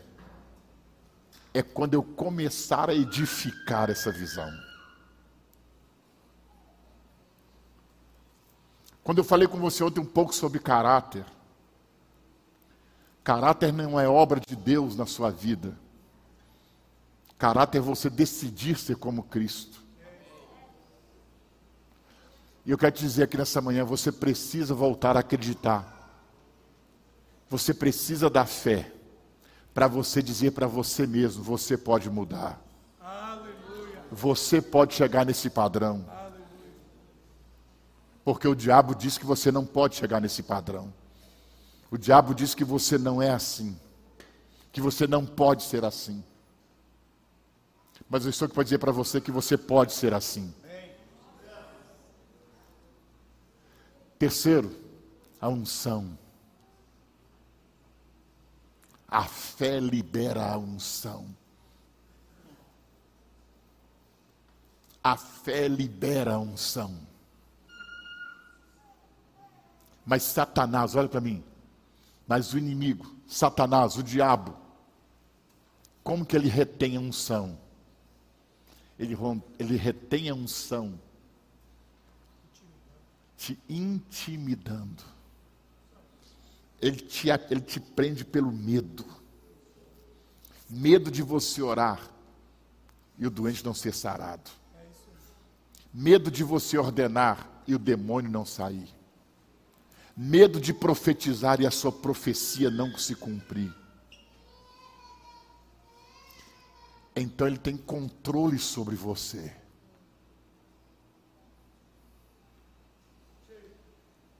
E por fim, a fé. Você precisa ouvir tudo isso e ficar persuadido, convencido de que por esses meios nós edificamos uma igreja de vencedores. Eu preciso estar convencido e persuadido da visão que eu tenho, do caráter que eu quero formar, da unção que eu recebi. Quando eu estou convencido e persuadido desta mensagem, agora eu vou agir. Eu vou agir em direção da edificação dessa visão. Eu vou agir para reconstruir ou restaurar ou reedificar o meu caráter. Eu vou agir para liberar a minha unção diante de necessidades que eu vou encontrar pelo caminho. Então agora eu fecho com a fé.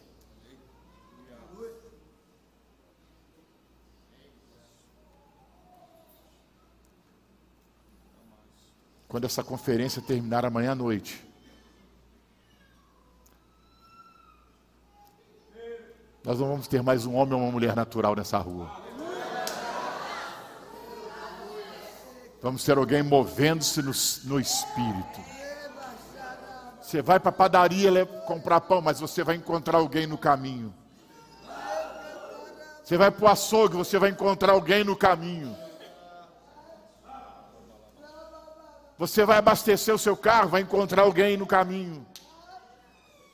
Você vai para o trabalho, você vai encontrar alguém pelo caminho.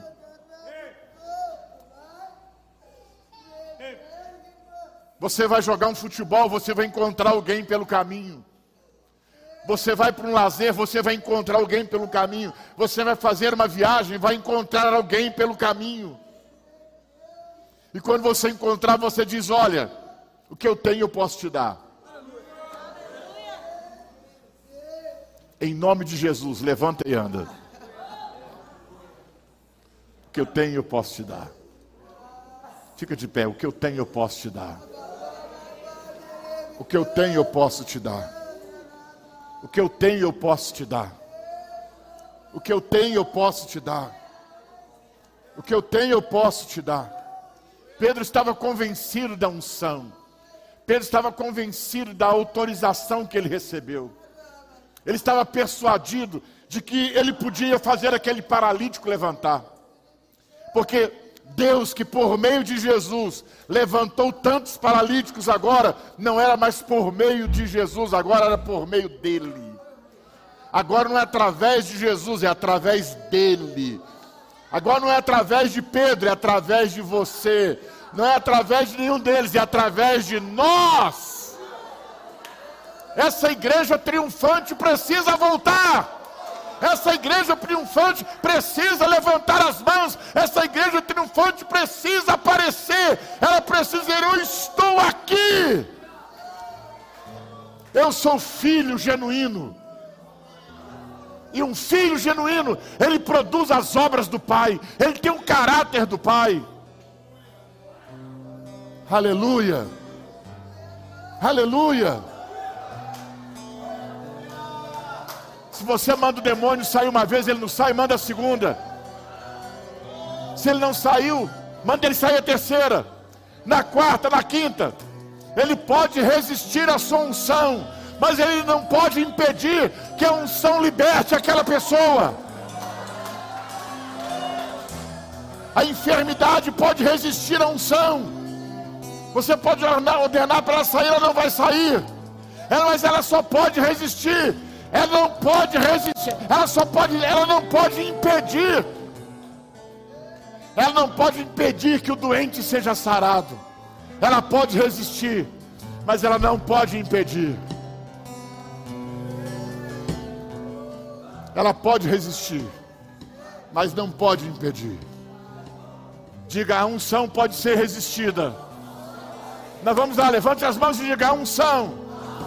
Ela pode ser resistida, mas não pode ser impedida. Uou!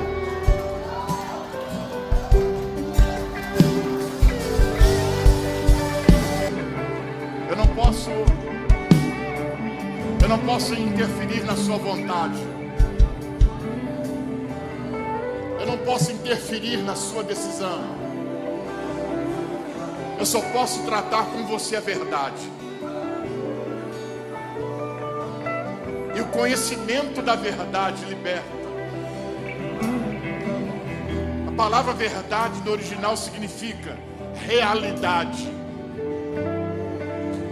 Então, quando Jesus diz: e Conhecereis a verdade, e a verdade vos libertará, Ele estava dizendo: Vocês precisam conhecer a realidade acerca de vocês.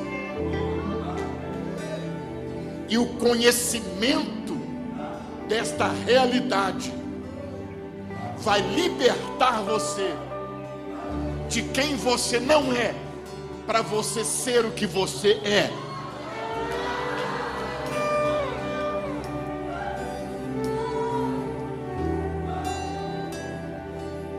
Eu poderia chamar você aqui à frente, mas vou deixar você muito à vontade para isso, porque a oração que nós vamos fazer agora não é uma oração minha por você.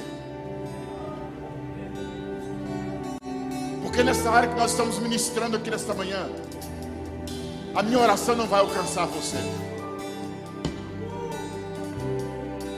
Porque a minha oração não pode mudar a sua vontade.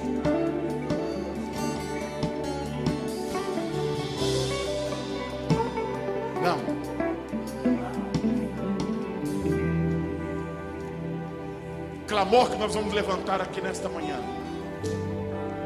ele precisa partir do seu coração. Ele precisa partir de um coração liberto nessa manhã, de um coração que conheceu a realidade.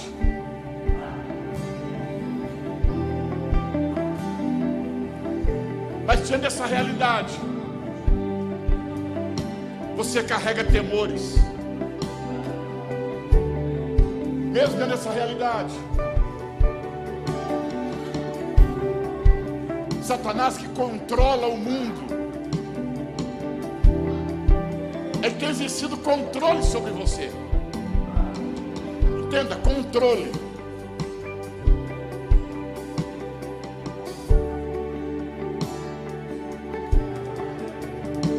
Os discípulos estavam intimidados realidade era a intimidação pelas autoridades. Não é a nossa realidade hoje. Hoje somos intimidados.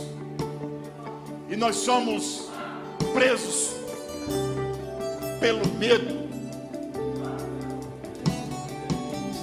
Pelo medo de testemunhar. Pelo medo de orar medo, pelo medo de liberar uma voz de comando de libertação, pelo medo de profetizar.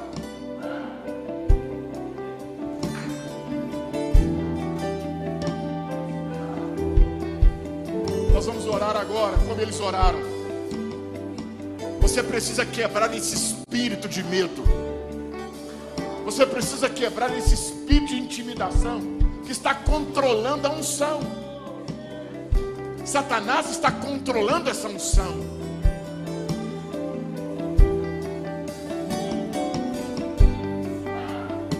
Quando nós orarmos nessa manhã, se esse prédio não tremer, é bem provável que isso não aconteça. Mas esse templo do Espírito vai tremer. Se esse ambiente não for sacudido, você vai ser sacudido. Você será sacudido. Você será sacudido. Você será sacudido. Então olha para mim. Olha para mim. Olha para mim. Os meus temores não são seus temores.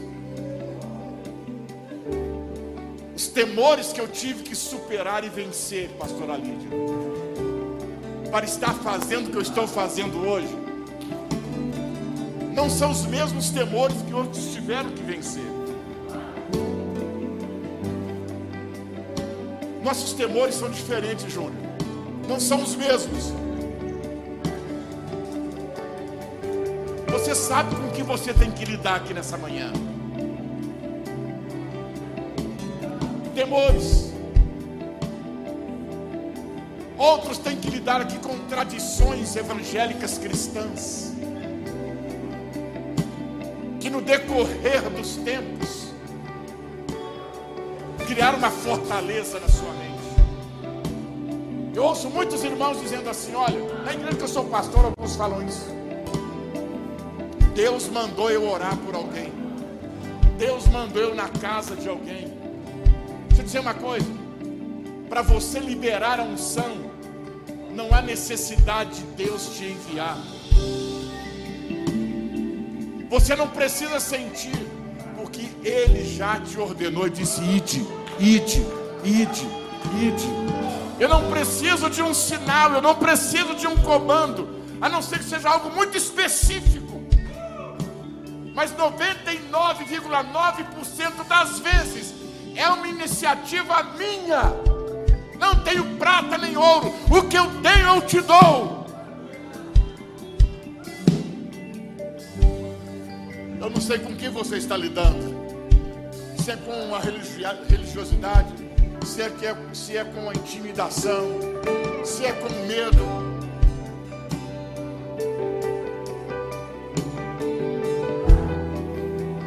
Não importa. Mas desta manhã, esse lugar ou você vai estremecer aqui. Diga aleluia. uma onda. Uma onda de mover sobrenatural vai tomar a cidade de Valadares. No dia de Pentecostes eles eram quase 120. E esses quase 120 impactaram a cidade, impactaram Jerusalém impactaram a Judéia, impactaram Samaria. E por 20, 30 anos impactaram o mundo.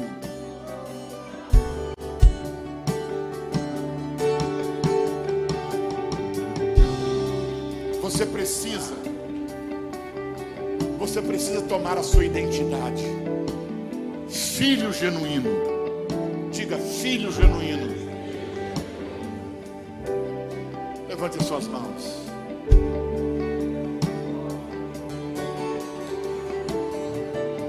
Nós vamos apenas com os instrumentos para começar.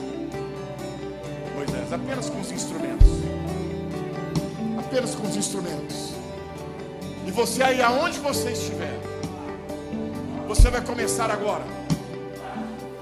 Você vai começar agora. A romper com os temores, a romper com a intimidação, a romper com a tradição evangélica religiosa. E você vai dizer: Deus, quando eu testemunhar, confirma a palavra do meu testemunho na vida de alguém, curando ele, libertando ele, nos dê ousadia e intrepidez, quebre essas cadeias que estão me prendendo até hoje. Vamos, toda a igreja, onde você estiver, levante a sua voz.